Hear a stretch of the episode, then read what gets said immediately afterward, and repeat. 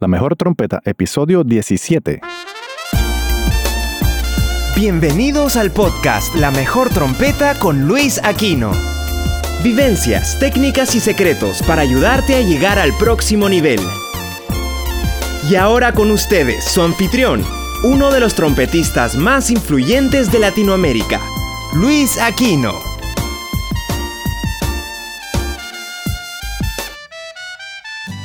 Saludos a todos. Bienvenidos a este episodio número 17 de este podcast La mejor trompeta. Yo soy Luis Aquino y el tema de este episodio es Tú no eres indispensable. ¿Sabes qué? Yo tampoco. Quiero hablarte de varias experiencias en mi vida en cuanto a este tema, porque sucede que cuando empezamos tocando algún instrumento, la trompeta especialmente, el ego se nos tiende a subir. Yo le llamo eso el super ego, porque para mí, ¿verdad? No soy psicólogo ni psiquiatra ni nada de eso, pero acá coloquialmente lo que yo entiendo por ego es ese impulso de supervivencia que te lleva a mirar a ambos lados de la calle para asegurarte que no te vaya a pasar un carro por encima, ¿verdad? Ese tipo de impulso, ese tipo de necesidad de cada uno de nosotros de sobrevivir, a eso yo em, personalmente le llamo el ego. El superego es cuando tú te crees que eres más de lo que eres. O, ya en términos del artistaje acá, del faranduleo, la persona tiende a creerse que es demasiado bueno cuando realmente es promedio o es bueno, realmente. Hablemos un poco de esto. Recuerdo cuando yo era adolescente, estaba estudiando en la Escuela Libre de Música de Atorrey en Puerto Rico. Es una escuela académico musical por si acaso no la conoces. En mi adolescencia, en esa escuela, ya yo tenía cierta habilidad y cierta disciplina en la trompeta, lo suficiente como para ya estar destacándome en ese momento como un buen trompetista. Pues, para hacer la historia un poco corta, a mí el superego me atacó, se me subió. Y yo tenía una actitud, si tú crees que ahora yo tengo a veces una actitud un poco fuerte hacia la música, en ese momento era aún peor. Y uno de los compañeros, no voy a decir su nombre, espero que si él escucha esto se acuerde de lo que me dijo. Él toca saxofón y es uno de los mejores saxofonistas de Puerto Rico, arreglista, compositor, director también. Ese compañero, que se lo agradezco hoy, y esas palabras han seguido retumbando en mi mente, en mi cerebro, en mi cabeza, en lo que sea. Él me dijo, Luisito, tú tienes mucho guille, mano. A lo que él se refería era que acá en Puerto Rico, te explico, ¿verdad? Por si no eres puertorriqueño o por si eres lo suficientemente joven, aún siendo puertorriqueño, que no entienda qué quiere decir la frase. Tener mucho guille es tener mucho superego. Es tú tener una actitud de esas que comunica a las otras personas que tú crees que eres mejor que ellos, que tú te crees demasiado, aunque puedas creerte algo, ¿verdad? Todos nos creemos algo. Pero ese ego, el impulso de supervivencia y el superego hay que mantenerlos balanceados porque hay que sobrevivir y hay que saber cuándo tú vas a reclamar asertivamente un derecho que tienes y cuándo te debes quedar callado, porque aunque tengas el impulso de tratar de demostrar que eres mejor que todo el mundo en ese momento, no es necesario en ese momento. Y eso conlleva sabiduría. A los 16 años uno no tiende a ser muy sabio, pues creo que esa era la edad que teníamos más o menos. 16 años. Este compañero me dijo esas palabras. Luisito, tú tienes mucho guille, hermano. A mí eso me impactó porque inmediatamente eso resonó a verdad dentro de mí. Fue como una una alarma, cuando suena un reloj despertador que te dice, oye, es hora de que te levantes, esa frase fue un reloj despertador para mí, una alarma. Y yo tuve la humildad suficiente, ojo que yo no voy reclamando por ahí que soy humilde ni nada de eso, al contrario, yo, yo pienso que humilde no soy. Eso es un tema para un episodio completo de este podcast, la humildad. El concepto de humildad de muchas personas está errado, pero ese no es el tema de este episodio. En ese momento yo tuve la humildad suficiente como para darme cuenta, uy, espérate, estas palabras resonaron a verdad. ¿Y cómo va a ser que él me esté diciendo esto? Déjame autoanalizarme. Si recuerdo bien el incidente, yo lo que hice fue quedarme callado, asentir con la cabeza y bajar mi cabeza. Yo no discutí, yo no le reclamé, yo no traté de defenderme, porque cuando la verdad llega, la mentira se va. Tanto anda la mentira hasta que se encuentra con la verdad. De frente, en pocas palabras, mi compañero me dijo una gran verdad. Entonces, desde que él me dijo eso, yo he estado trabajando en tratar de balancear mi ego y mi superego. Yo creo firmemente que para tú pararte a tocar trompeta, es más cualquier instrumento, en una tarima, tú tienes que tener un superego que sea robusto, tiene que ser saludable, porque tienes que proyectar algo hacia allá, hacia el público. Tú no sabes cuántos doctores o abogados o ingenieros o contadores o lo que sea están allí mirándote y ellos querían tocar trompeta en algún momento de su vida y quizás tocaron trompeta, pero la vida los llevó a esos caminos y les vaya a ellos mejor o peor que a ti en la vida, no importa. En ese momento, tú eres de los que está en tarima tocando para ese público que está allá al frente o allá abajo, porque las tarimas obviamente son un poco más altas. Para pararte en un estudio a grabar o sentarte, tu superego también tiene que estar bastante robusto. Para uno comunicar algo, tiene que tener un superego que esté claro, libre de nébulas. Porque cuando todos los ojos están mirando hacia ti y tú eres la única persona, por ejemplo, si estás dando una charla, un masterclass, estás hablando hacia un público. Si tú eres la única persona ahí, tu superego tiene que estar bastante robusto también para que puedas dominar los nervios, para que puedas respirar profundamente y estar con tu mente clara, tus ideas organizadas, para que puedas funcionar y tener suficiente seguridad en ti mismo. Entonces, en tarima, para tú tocar en sección o especialmente un solo al frente de la banda, tu superego tiene que estar en muy, en muy buenas condiciones. Terminas tú solo al frente de la banda, regresas hacia la parte de atrás y sigues tocando con tu superego en buenas condiciones. Sigo repitiendo.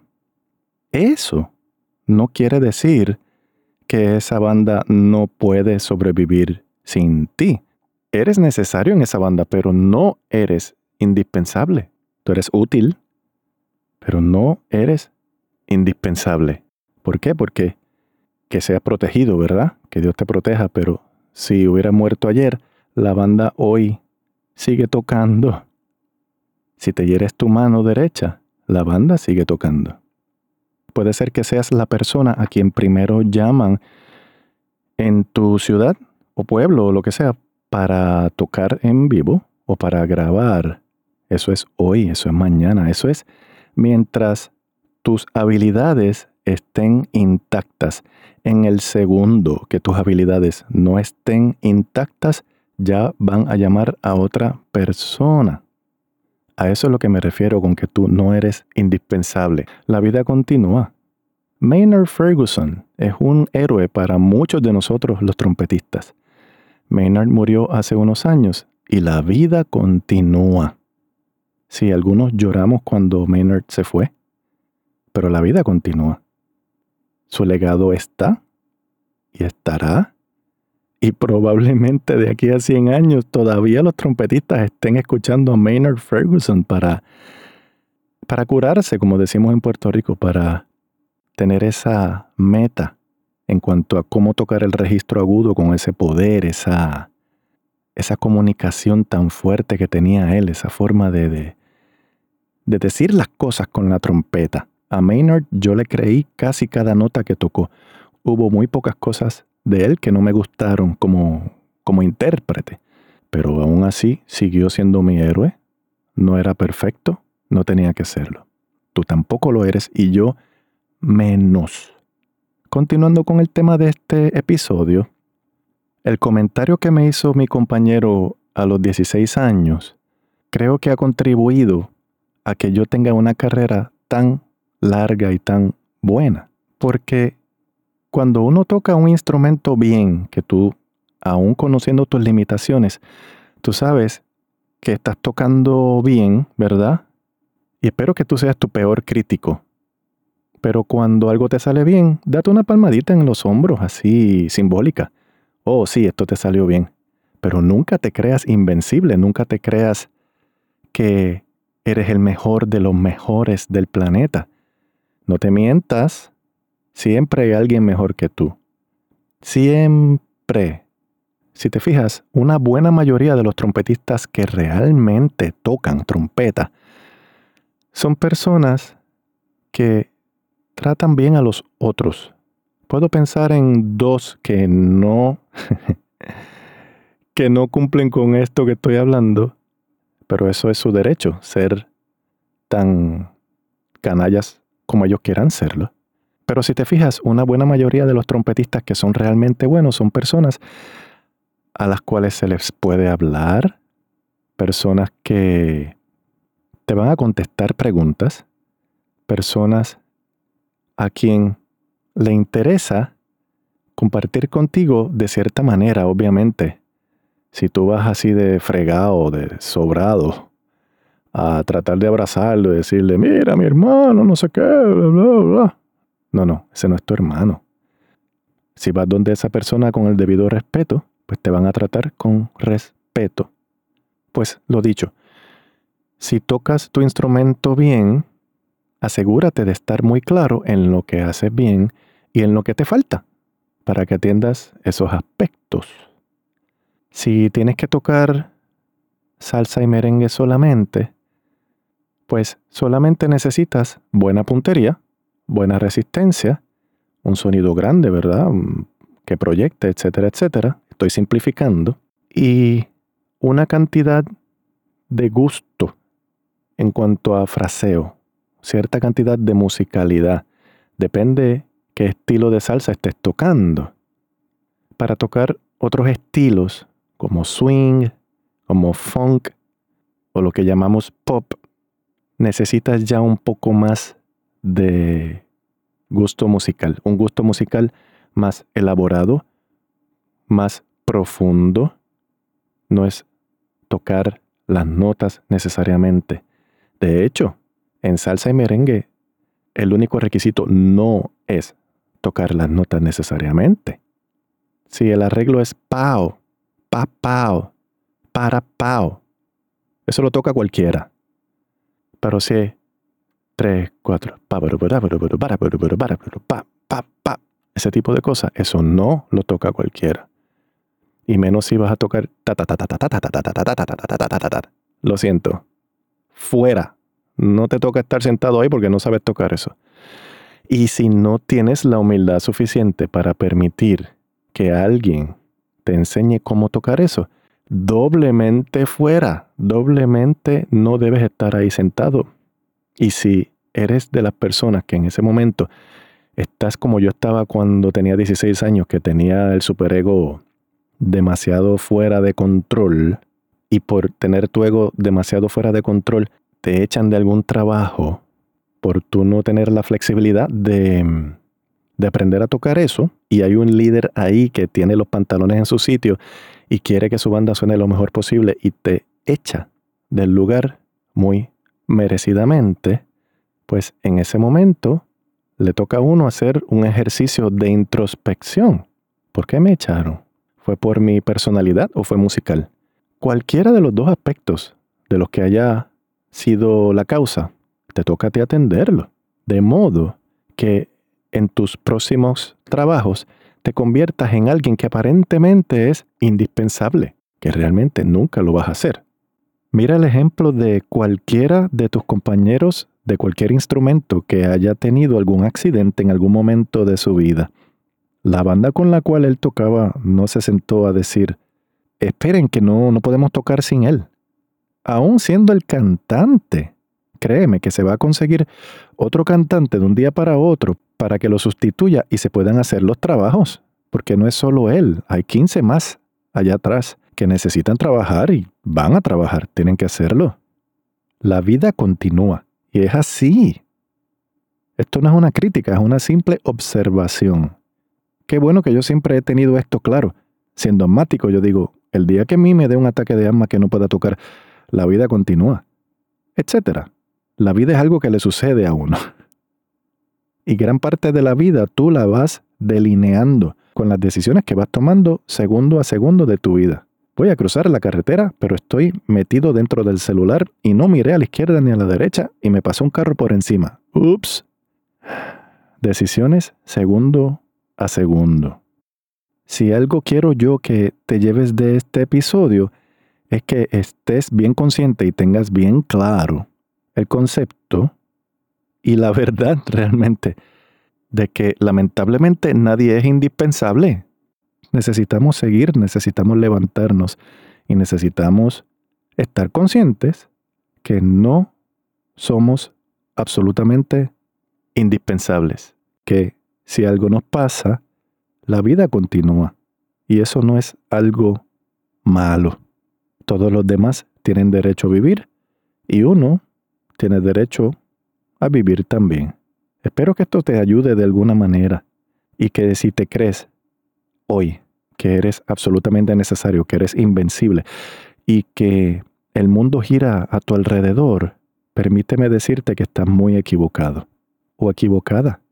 Espero que estas palabras mías sean las que te enseñen eso y no sea un golpe en tu vida lo que te lo enseñe que seas protegido por quien quiera, en quien tú crees, o si no crees en nada, protégete y creas en lo que creas, como quiera te tienes que proteger tú personalmente, cuidarte. Espero que esto sea de ayuda. Es parte de mi proceso de introspección en este proceso que estoy pasando en este momento de recuperar mi mano derecha después del puño que le di a la pared a principios de octubre de 2016. Y nada, Estoy siendo bien cauteloso, cuidando mi mano para volver a tocar trompeta con todo en enero, porque ya podré tocar en diciembre de 2016, pero me voy a cuidar un poco más y simplemente me quedo practicando, poniendo todo en forma de nuevo. Tan pronto me desinmovilice la mano, que eso sucederá a finales de noviembre de 2016 y para adelante. En lo que recupero mi mano, estoy haciendo otros episodios de este podcast, como este que estás escuchando, y estoy también desarrollando el contenido de una página nueva que estoy armando. Esa página se llama dacapoicoda.com, trompeta sin complicaciones. Sugiero que vayas a esa dirección, dacapoicoda.com, y te suscribas para que estés en la lista de espera y seas de las primeras personas que reciban la notificación de cuándo va a empezar la página a aceptar membresías. Sí, será una página de membresía y no será gratuita. Pero allí pondré todo lo que uso y he usado por 39 años de carrera que tengo ya. Dentro de dacapoicoda.com, el propósito que tengo es simplificar tu vida y tratar de lograr que tu punto de vista en cuanto a la trompeta sea mucho menos complicado y encuentres cómo lograr tus metas más rápidamente. Pero ve allí y suscríbete, te lo sugiero, para que te enteres de muchos más detalles que serán compartidos a mi lista de personas suscritas allí, a esa lista de emails de dacapoicoda.com. Seguimos. Muchas gracias por escuchar esto y de nuevo, gracias.